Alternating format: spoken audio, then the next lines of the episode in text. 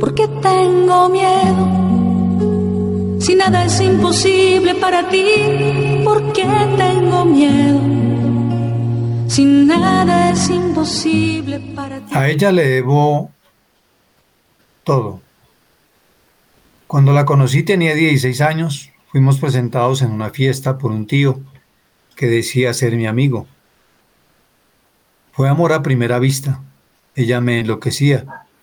Nuestro amor llegó a un punto que ya no conseguía vivir sin ella. Pero era un amor prohibido. Mis padres no la aceptaron. Fui expulsado del colegio y empezamos a encontrarnos escondidas. Pero ahí no aguanté más. Me volví loco.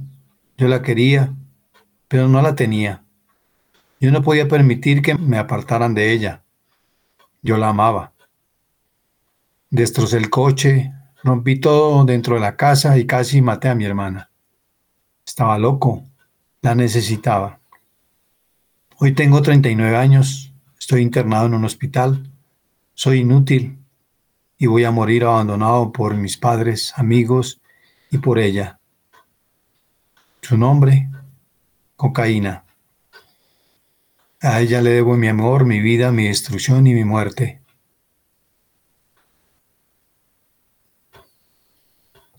Esta carta la escribió un cantante muy famoso, antes de morir. Decida. En gran cantidad de ocasiones los seres humanos tendemos a volver nuestra mirada a Dios y reconocer nuestros errores ya cuando es demasiado tarde. Aprovechemos las experiencias de otros cuyo ejemplo nos motiva a evitar caer. Nunca es demasiado tarde.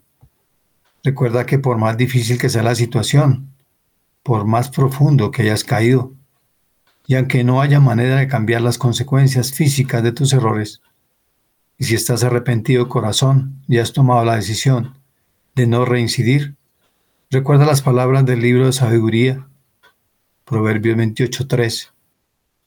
Mas el que confía su pecado y se aparta, alcanzará misericordia. Siempre hay un Padre celestial que te ofrece que eches toda tu ansiedad sobre Él, porque Él tiene cuidado de ti. Porque nada es imposible para ti, tú te hiciste hombre. Porque nada es imposible para ti. ¿Por qué tengo miedo si nada es imposible para Él? Queridos hermanos, este es un saludo de corazón a corazón de este su programa, Vivir la Palabra. Estás en sintonía de Radio María, la gracia de una presencia.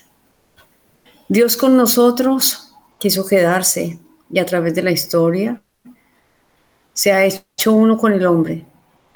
Pero ¿será que el hombre quiere hacerse uno con Dios? Estamos alejándonos tanto de la presencia del Señor como del amor de nuestros hermanos.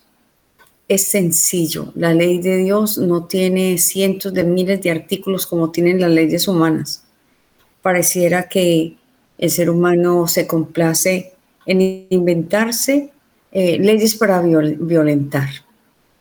Dice un dicho muy coloquial, me parece un poco vulgar, echa la ley, echa la trampa.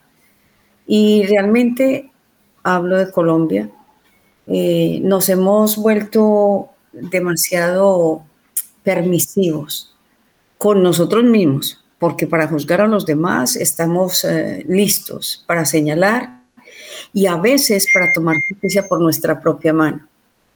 Desafortunadamente, Dios se ha convertido en solo una idea y en una oportunidad para, para burlarnos de los demás. Damos la bienvenida. Efren.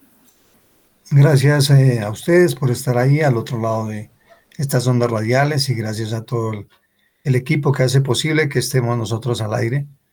Bueno, esperamos que, que tiene Dios para nosotros, cada uno de nosotros, ustedes y nosotros también, porque al nosotros estar escuchando nuestras palabras, nos vamos también alimentando de la palabra de Dios. Sí, Señor, por supuesto. Eh, porque no hay nadie más perdido que aquel que cree que, que ya está hecho, que ha culminado su, su perfección. Todos los días tenemos cosas que mejorar y sobre todo todos los días tenemos cosas de que arrepentirnos. Yo no sé si a ustedes les pasa, pero he intentado, sin conseguirlo por supuesto, pasar un día santamente por, por aquello de, de pecados de pensamiento, palabra, obra y omisión. Oh, por favor, a cada instante estamos siendo tentados. Pero la tentación en sí no es un pecado. Las imágenes pueden llegar. Eh, el tratar de juzgar o querer juzgar también aparece. El querer dar una explicación distinta a lo que es Dios está a pedir de boca. Pero tenemos esa sabiduría que Dios nos da, que es poder conocer de primera mano en Dios lo que está bien y lo que está mal. Un solo mandamiento, ama a Dios sobre todas las cosas. ¿Cómo sé que amo a Dios sobre todas las cosas? Cuando le quiero agradar, evito el pecado por amor, ojo, no por temor. Esa bueno, traté de buscarla y decirla completa. No me mueve, Señor, para quererte el cielo que me tienes prometido, ni me mueve el infierno tan temido para dejar por eso de ofenderte. Esa es parte de ese, no sé qué será un coloquio, una poesía, pero es espectacular. Por lo menos a mí me, me movió desde la primera vez que lo escuché hace unos años precisamente a través de Radio María. Porque eh, antes de ser programador, fui oyente de Radio María. Digamos lo que nací en la radio con Radio María, porque tenía la idea, yo quería hacer parte de eso, pero el Señor me preparó y me preparó cuidando a mis hijas. Qué bueno los que van llegando por primera vez a la sintonía de Radio María.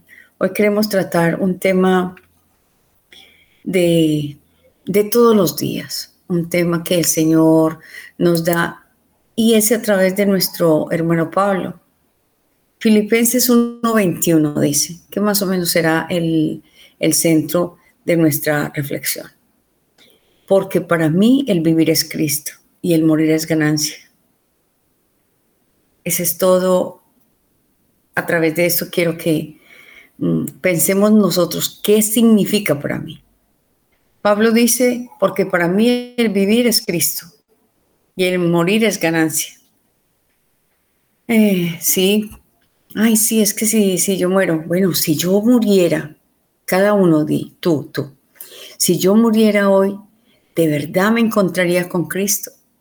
Estaría preparado, preparada, limpio, limpia para decirle, eh, aquí estoy Señor.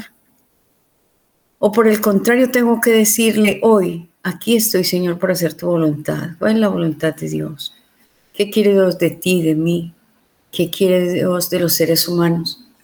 El, Ignacio Larrañaga eh, nos presenta unos ejercicios espirituales que yo creo que muchos de los que están escuchando dicen, ¿y eso de qué es? ¿Eso con qué se come?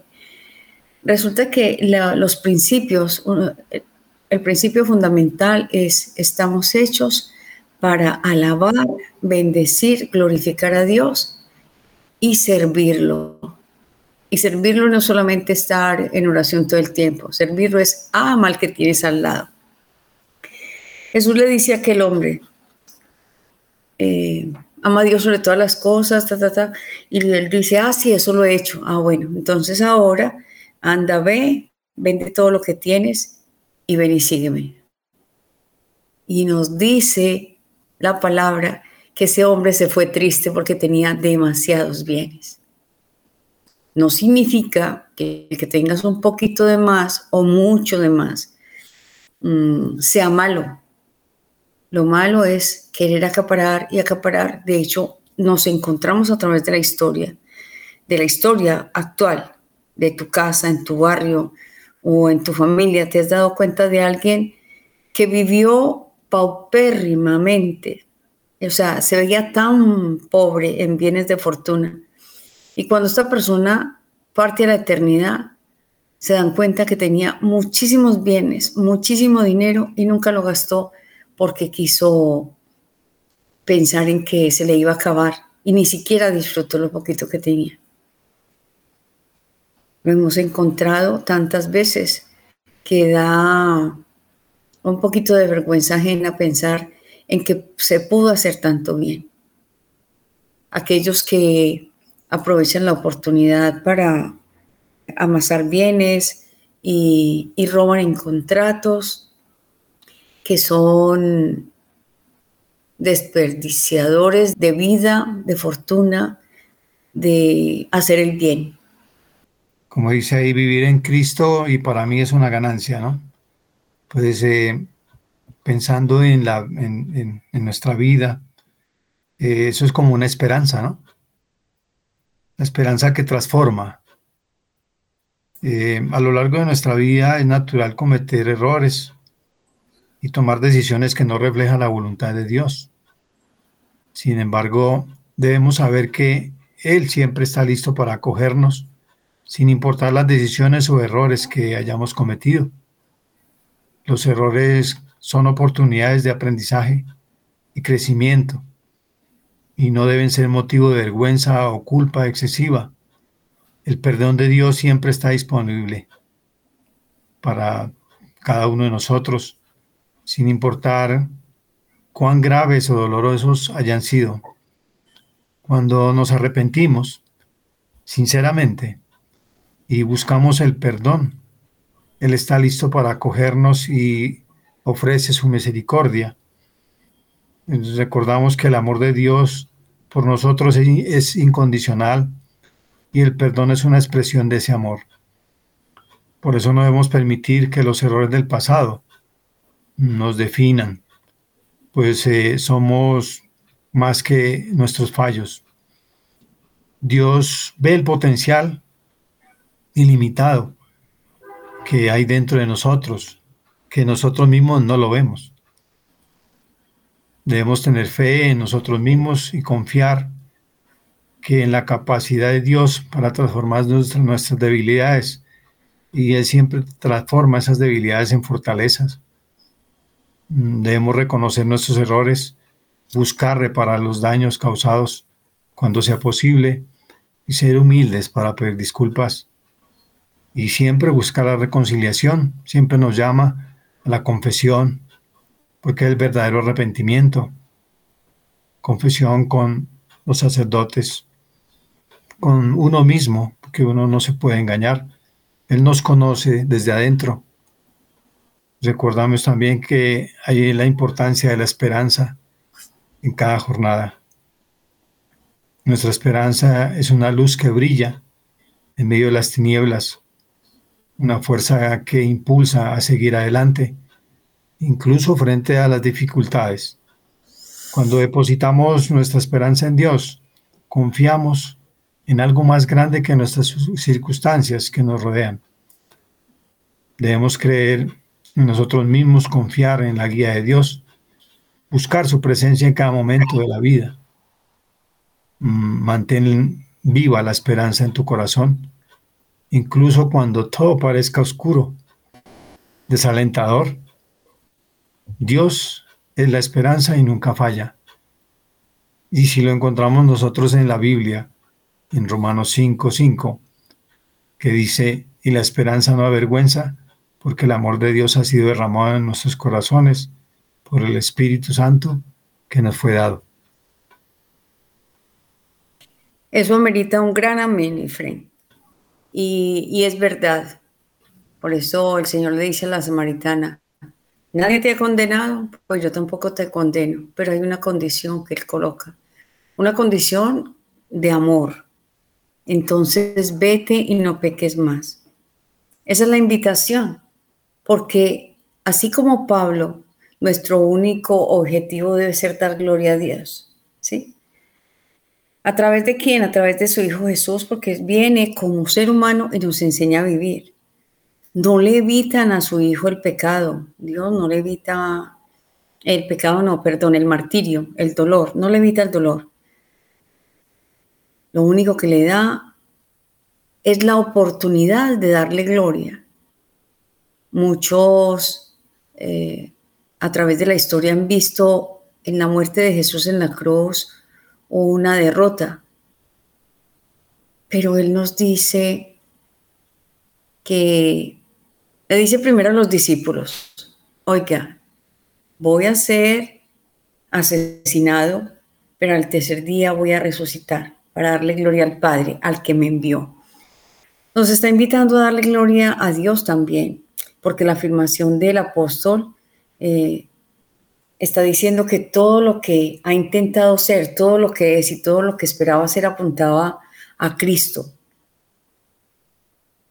Desde el momento de la conversión de Pablo, desde el momento de mi conversión, desde el momento de la conversión de todos los que hoy eh, tratamos de proclamarlo y de vivir de acuerdo a ese amor, hasta el momento de nuestra muerte debería ser el objetivo darle esa gloria a Dios. Y Pablo, hasta su martirio, cada paso lo daba dirigido a hacer conocer a ese Jesús al que no conoció físicamente, pero que él acepta ese mensaje de salvación que le transmiten y que el mismo Espíritu de Dios eh, se lo transmite cuando se presenta delante de él y le dice, Pablo, ¿por qué me persigues? Y fíjese que no le dice, hey, sinvergüenza, a toda la gente que has matado. No, solamente dice, oye, porque todo, toda esta batalla y todo este caminar es hacia, hacia Dios.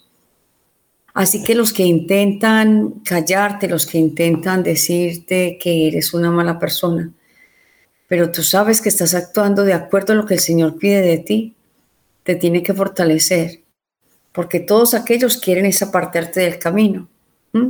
Vivir es Cristo significa aceptar esa buena nueva y proclamárselo así, proclamar a ese Cristo a los demás. A través de todos los tiempos, cada quien eh, en cada época lo ha hecho. Hasta yo creo que en los peores momentos de, de todos los detractores de la fe, ha habido alguien que diga, oiga, es que esto, esto tiene que seguir y tiene que hablarnos de que esta es la iglesia de Jesucristo después de 20 siglos, iniciando ya el 21. No han podido el mal acabar con, con esta buena nueva. Y nosotros, siervos e hijos suyos, deberíamos estar contentos de que al llegar el martillo de la muerte, nosotros podamos decir, Señor, he cumplido. Y ver en cada ataque, situación difícil, una oportunidad de ver a Dios, de servirlo y de llorar, pero estar fortalecidos en Él. Escuchemos esta canción y pensemos cómo vivo esta frase, porque para mí el vivir es Cristo. Manifiesta tu santidad en mí, tómame de entre lo que me dispersé, recógeme de donde me perdí y llévame de nuevo al corazón. Tú eres el agua viva, tú eres el agua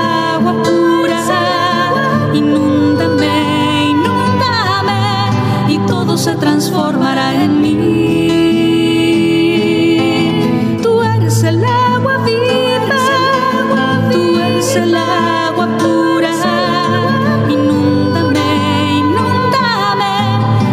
Se transformará en mí. Mi tierra se abrirá a tu lluvia, mis rocas ya no harán daño a nadie mis montes se harán camino ¿Eres o quieres ser eh, un discípulo de Cristo? Ustedes ya saben que me encanta Pedro porque era aquel que quería seguirlo, pero que era el imprudente del paseo. En esa parte me identifico con Pedro, pero me identifico con Pablo en, eh, en la revolución que hace, en la revolución del amor, que cuando toma la decisión y dice, sí, Señor, yo te reconozco, el Señor lo va, lo va guiando por distintos lugares. Vivir es Cristo. Él proclamaba y nos invita a proclamar el Evangelio. Predicaba en todo lugar. Predicaba en las orillas de los ríos, en los pueblos, aún estando preso. Predicaba como apóstol, como romano que era. No siguió la corriente, ay, es que es mejor no decir que creo en Jesús para que no, no, no me avergüencen. Su mensaje era constante, Jesucristo, el reino de Dios está cerca. Y no predicaba un Cristo, no sé, como elitista, sino que predicaba un Cristo crucificado. Él nos habla en eso en Corintios 2.2. Jesucristo ya este crucificado. Llevó el mensaje de, de ese sacrificio de Cristo a todos los que lo conocieron en la élite romana.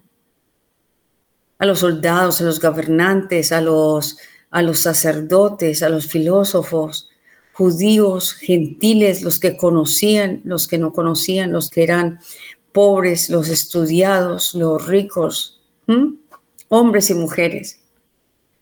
Predicaba a diestra y siniestra, que es lo que el Señor quiere. Y lo que la iglesia ha pronunciado siempre, anuncia y denuncia. Vivir es Cristo significa que imitamos el ejemplo de Cristo. ¿Recuerdan ese libro tan hermoso? Yo lo encontré hace, uy, ya casi 27 años. La imitación de Cristo. Es fantástico. Y valga el paréntesis para hablar del padre Gustavo, de, recuerdan el que le, le introdujo a este hermoso libro las citas bíblicas, el libro escrito por Tomás de Kempis, y él lo enriquece con las citas bíblicas. ¿Cómo vivir es Cristo es estar dispuesto a renunciar a todo lo que queremos, a todo lo que nos impida tenerlo. Esa frase que yo les digo que he escuchado del Señor que renuncia aún a desear. Oh, por Dios, es que es negarse a uno mismo. Es que yo quisiera mm, hacer esto, hacer aquello, ir allí, ir allá. Sí, hay muchas cosas que nos pueden parecer difíciles de hacer, pero debemos hacer ese poquito que nos falta, ese 5% que Dios nos pide que hagamos y, Él hace el resto. Nosotros hacemos lo, lo humano, y lo natural, y el Señor hace lo sobrenatural. La muerte es una ganancia simplemente porque nuestra muerte significa disfrutar de una mayor intimidad con Cristo. Como Pablo les dice a los filipenses, preocupados por si va a vivir o morir mientras está bajo, bajo este arresto domiciliario en Roma, ¿no? Él les habla a los filipenses. Él estaba preso, pero su mente no y se dedicó a escribir estas, estas cartas a todas estas eh, iglesias, porque él valora a Cristo más que la vida y, y más que a su muerte. Hay cosas que Dios hace que no se pueden explicar y son las cosas más asombrosas, las más maravillosas, porque únicamente pueden venir de Él. Nuestra conversión es ya una de ellas. Nuestro perdón. La misericordia que Él tiene con cada uno de nosotros, la vida que nos da cada día. Son cosas maravillosas que nosotros no, caemos en cuenta porque están ahí. Nos levantamos y, y ya no nos ponemos a pensar que es un nuevo día, un nuevo despertar y es Dios poniendo su manito encima de, cada uno de nosotros para darnos la vida. Ese lo más grande de eso es que nadie puede llevarse el crédito. Nadie puede decir yo fui, sino es el Dios mismo llevándose ese crédito. Habían profetas, hombres de en algún tiempo decían no somos capaces, se sentían débiles, con miedo. Porque sin Dios, la, sin la ayuda de Él, nosotros no somos nadie. Hay personas que se dan a la tarea de cargar con los problemas de otros. ¿sí? Y decimos jocosamente, se, se hizo redentor, pero solo hay un redentor.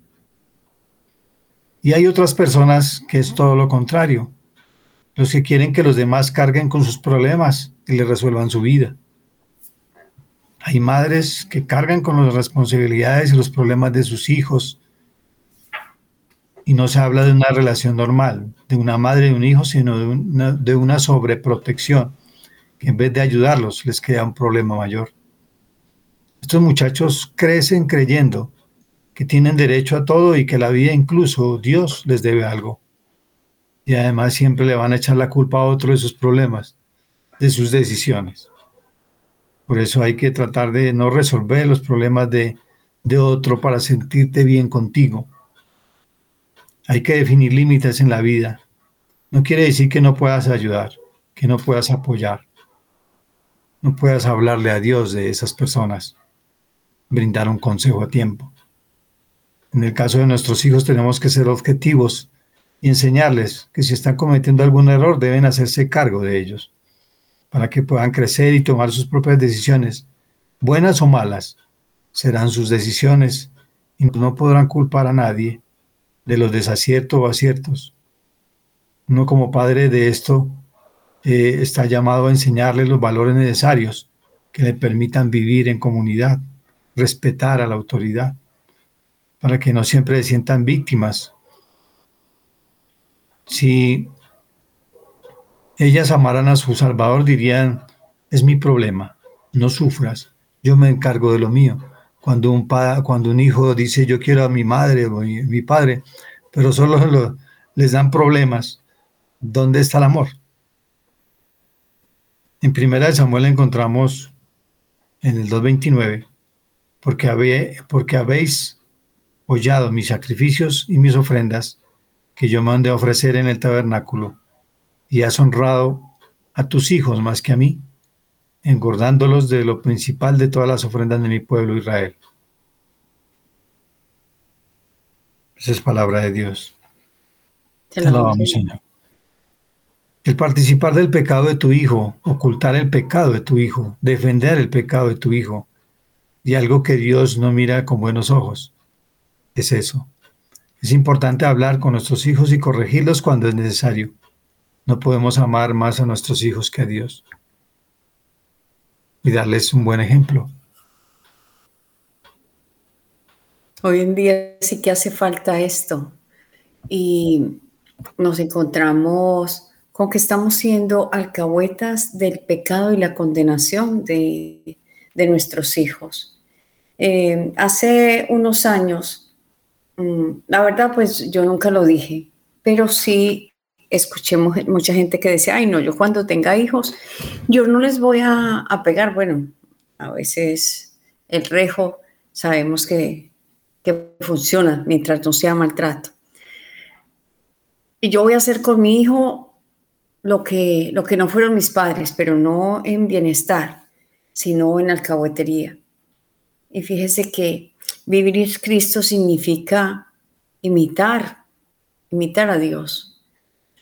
Y Él dice que nos ha dejado un camino marcado a través de Jesucristo. Y Él no, no se niega al Padre. Por eso dice, si si esto me está doliendo, si es posible, pásalo, Padre, que no lo tenga que vivir, pero que no se haga mi voluntad.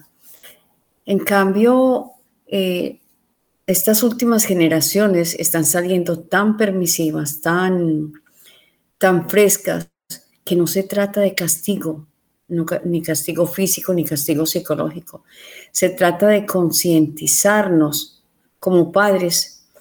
Mm, tengo una amiga psicóloga fantástica que eh, por esta frase Dice, el problema de los niños que hoy en día quieren hacer su voluntad, esto no lo dice ella, pero lo digo yo, quieren que los dejen hacer todo sin límites, al punto de llegar a, maltratar a quienes tienen autoridad. Y mamá y papá ya no le están diciendo a sus hijos que están haciendo mal, sino que se nutren de su delincuencia, se nutren de contar de que les traigan dinero, no les importa qué hagan. No le estamos diciendo a los hijos que están siendo malos profesionales. Oye, tú puedes decirle a tu hijo con amor, mira mi vida, lo que estás haciendo no está bien. Que lo que el muchacho o la muchacha quieren hacer de su vida es su decisión, por supuesto. Ni puede decirte en riste contra ellos, síguelos amando, pero hazle ver el error que están cometiendo. Vivir es Cristo. Significa que buscamos el conocimiento de Cristo, que queremos conocerlo cada día mejor. No solo con eh, saber la teoría de ese Cristo, sino a Cristo mismo, a fin de conocerlo y poder hablar de su resurrección, de una participación en la vida de, la iglesia, en la vida de Dios. Porque hoy en día, mientras más conocimiento de Dios hay, eh, encontramos familias tan disfuncionales donde no se habla de amor. El amor tiene que hacer que tú participes, que no andes eh, maltratando a los demás porque no piensan lo mismo que tú, pero poniéndole límites a, a nuestros hijos y que nuestros hijos a su vez, reconociendo las cosas buenas que hayamos hecho, enseñen a las nuevas generaciones cómo se ama, cómo se respeta y cómo se obedece, no solamente a los seres humanos, sino la voz de Dios. Vivir es Cristo, vivir significa que estamos dispuestos a renunciar a todo lo que nos impide tener a Cristo. ¿Sí? Y reconocer que el poder de la resurrección y la participación en los padecimientos de Jesús nos hacen semejante a Él en su muerte. De alguna manera, la muerte de Jesús se parece a la muerte de todo ser humano. Desprenderse de este cuerpo debe ser una cuestión bastante difícil.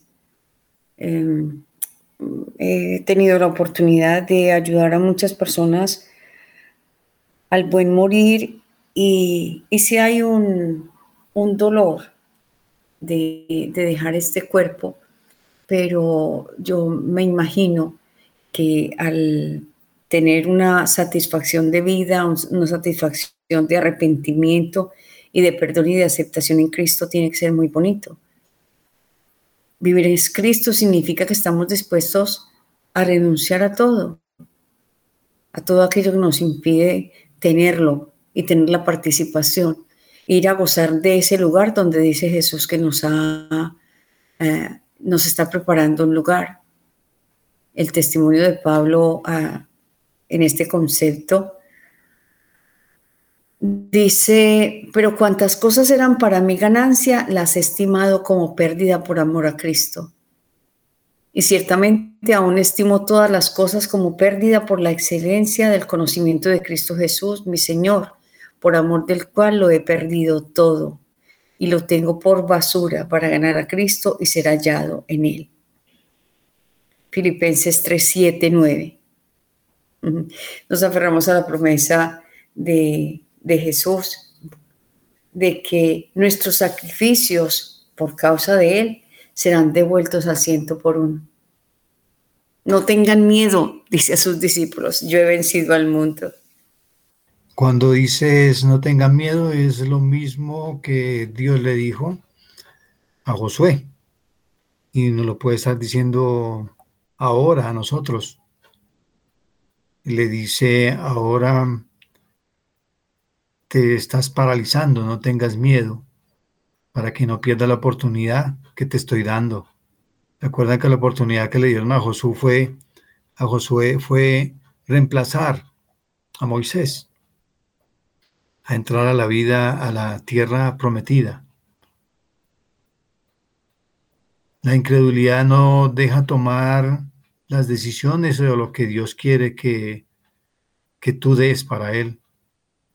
Josué decía, yo no cambio, yo estaré contigo como estuve con Moisés, le decía Dios a Josué. Aunque tú seas infiel, yo sigo siendo fiel. No tenemos que volver al pasado, sino para recordar lo que Dios ha hecho por nosotros. Muchas veces nosotros nos vamos a nuestro pasado solos y debemos pedir el acompañamiento de Dios para ir a ese pasado, donde recordemos todos los bienes que el Señor ha hecho por cada uno de nosotros. El pueblo de Israel no tenía esa memoria. Siempre al día siguiente estaba reprochando que estaban mejor esclavizados que en la libertad, andando por el desierto. No reconocían las cosas que Dios hacía por cada uno de ellos. Nosotros nos podemos preguntar cuántas veces nosotros hemos sido malagradecidos y no hay momento de, de agrado hacia el Señor, decirle gracias por lo que me has dado, por lo que soy ahora. Algo que tienes que hacer, que Dios te mandó, es solo tú lo puedes hacer. La vida se nos está yendo y cada uno de nosotros tiene un diseño original para hacer lo que nadie más puede hacer. Tenemos que ser valientes, pararnos firmes en nuestras convicciones, aunque el mundo esté girando al revés. Debemos ser obedientes, debemos meditar las enseñanzas de Dios para ser más sabios cada día que la palabra sea parte de mi ser interior, mi guía. Y yo soy lo que Dios dijo que yo era. Creer en, en mi palabra y actuar, levantarme y enfrentar la vida con la actitud de un vencedor, valiente, persistente. Nada ni nadie te detendrá. Encontré por aquí una palabrita que la hemos utilizado mucho y tú la utilizas mucho en tus prédicas. Y está eh, en Hebreos 12.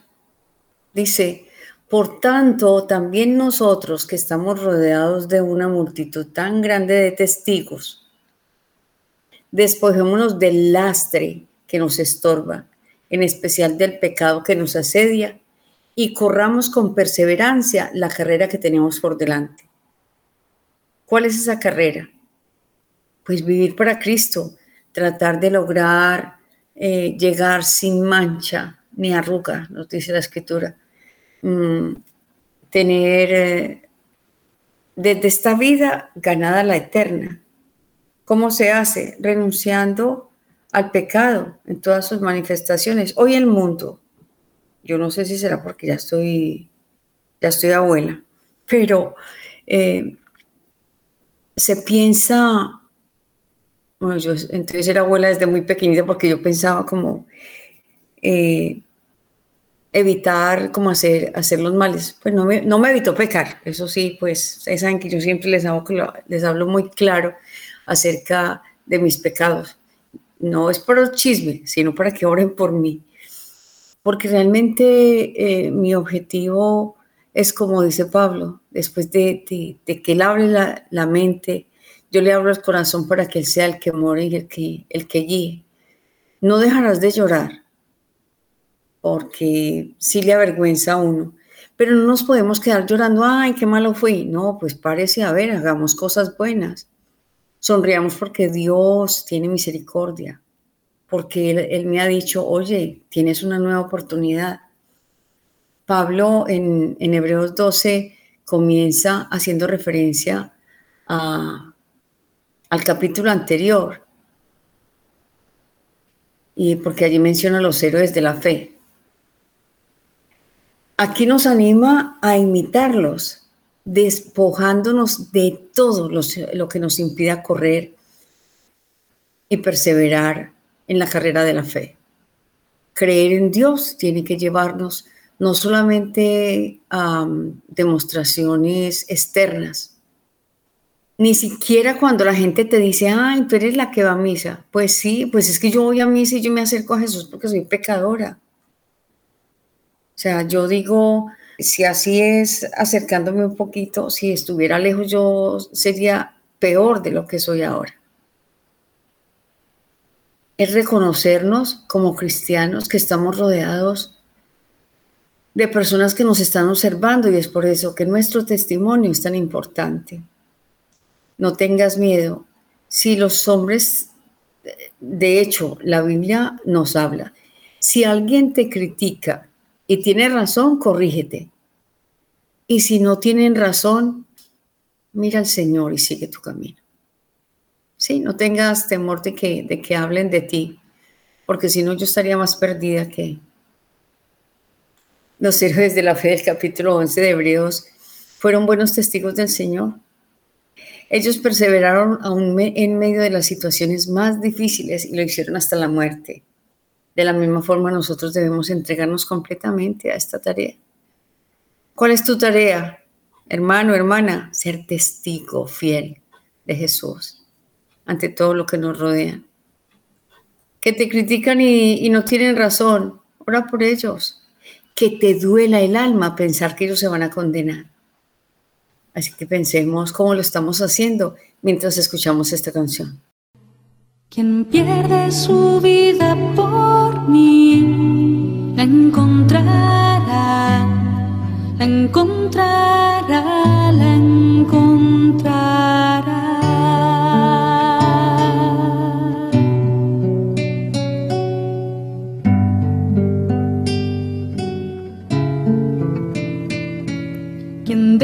Su padre por mí, su madre por mí me encontrará, me encontrará.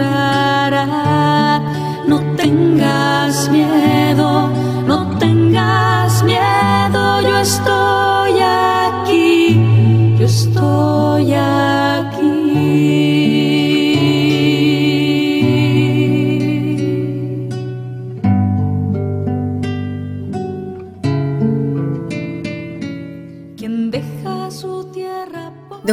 Magistral, Pablo, el autor de Hebreos, compara la vida cristiana con una carrera. Todo buen atleta sabe que mientras más liviana sea su carga, mejor será su resultado.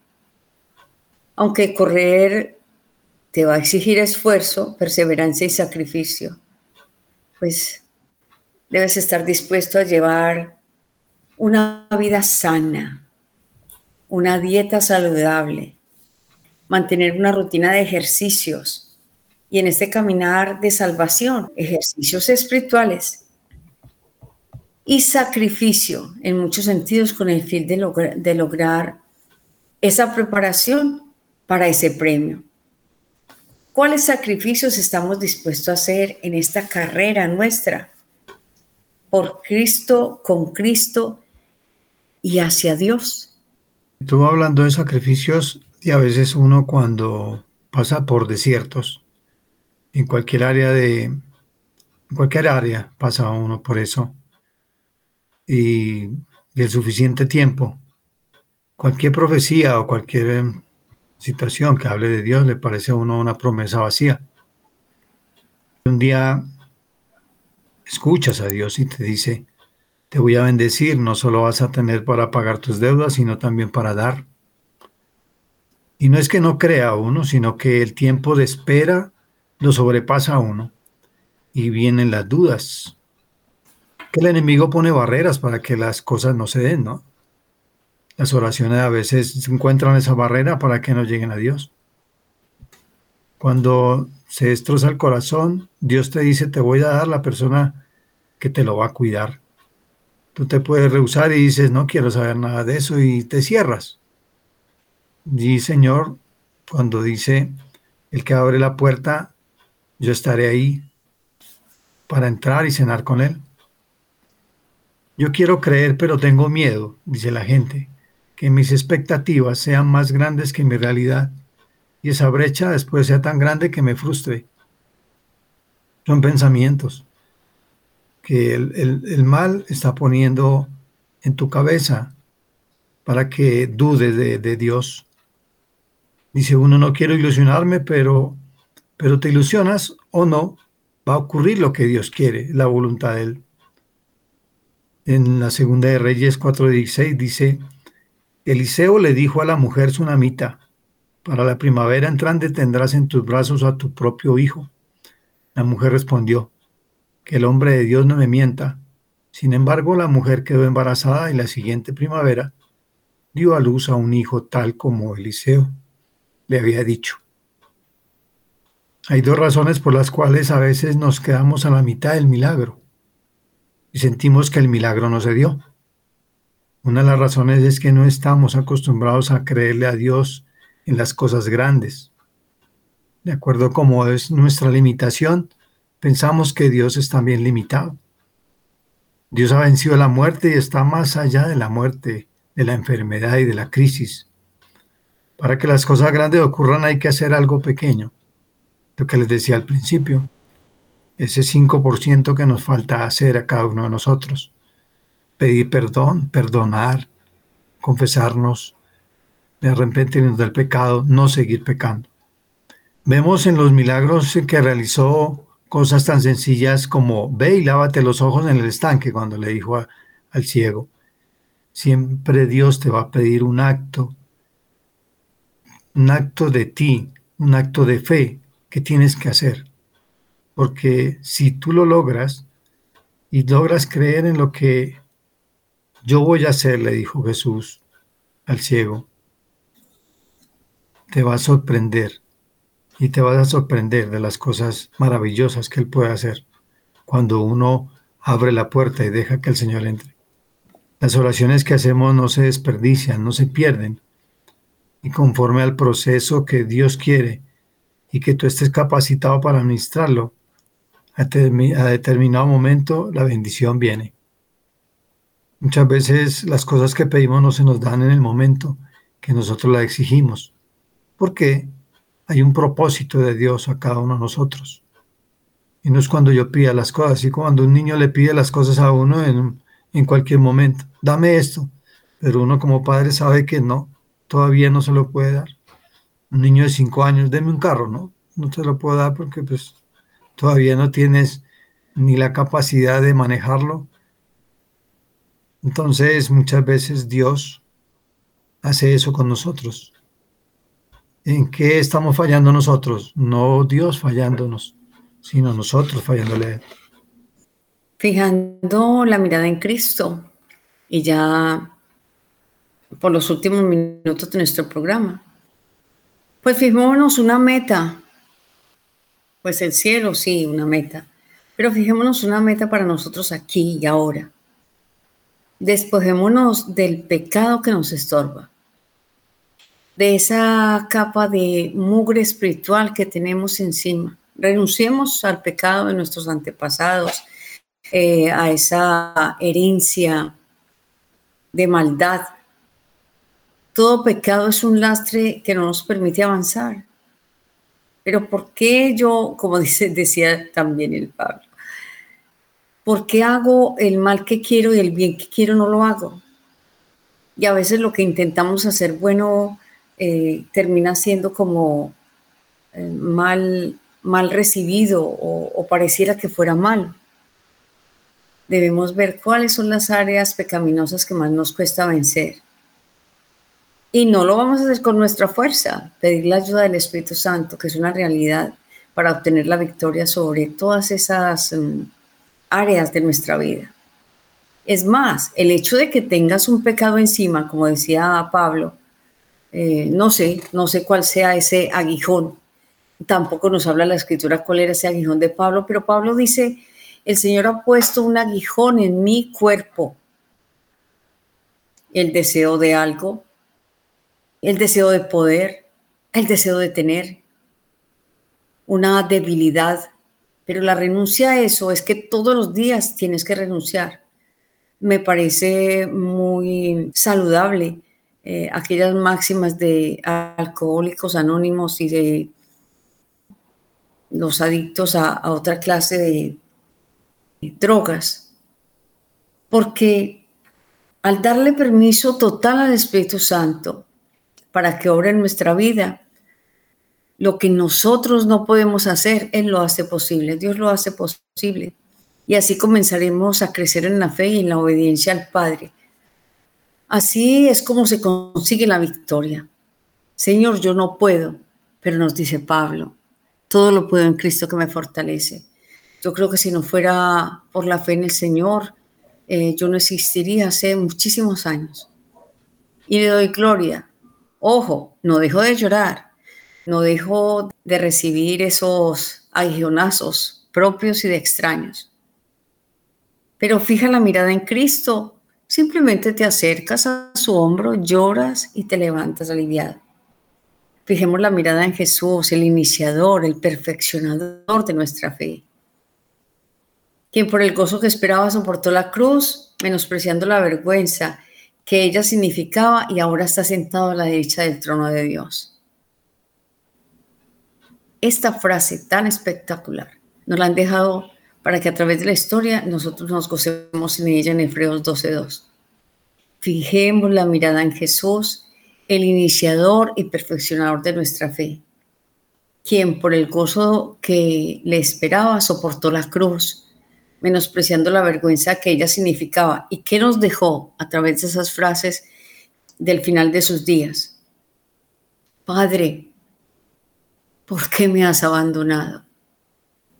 Así debemos clamar, llorar si toca, orar y hacer silencio.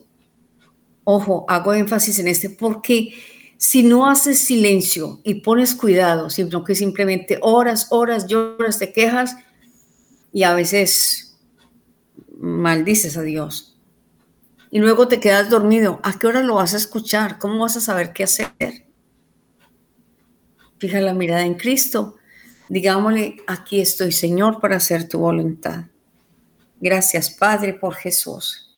Gracias, María, por decirle sí a Dios Gracias por estar con nosotros, Virgencita. Protege nuestra casa, nuestra familia, nuestra vida. Ayúdanos a ser tan obedientes y tan abiertos a la palabra de Dios. Así pasa con la vida del cristiano. Al mirar a Jesús dejamos de mirar las cosas superficiales y a las personas que nos distraen del propósito que el Señor tiene para cada uno de nosotros. Les amamos en Cristo Jesús. Efren, Dios te bendiga, Dios los bendiga a todos. Gracias por sus oraciones. Gracias. Amén. Nada es imposible para ti. Nada es imposible para ti. Nada es imposible para ti.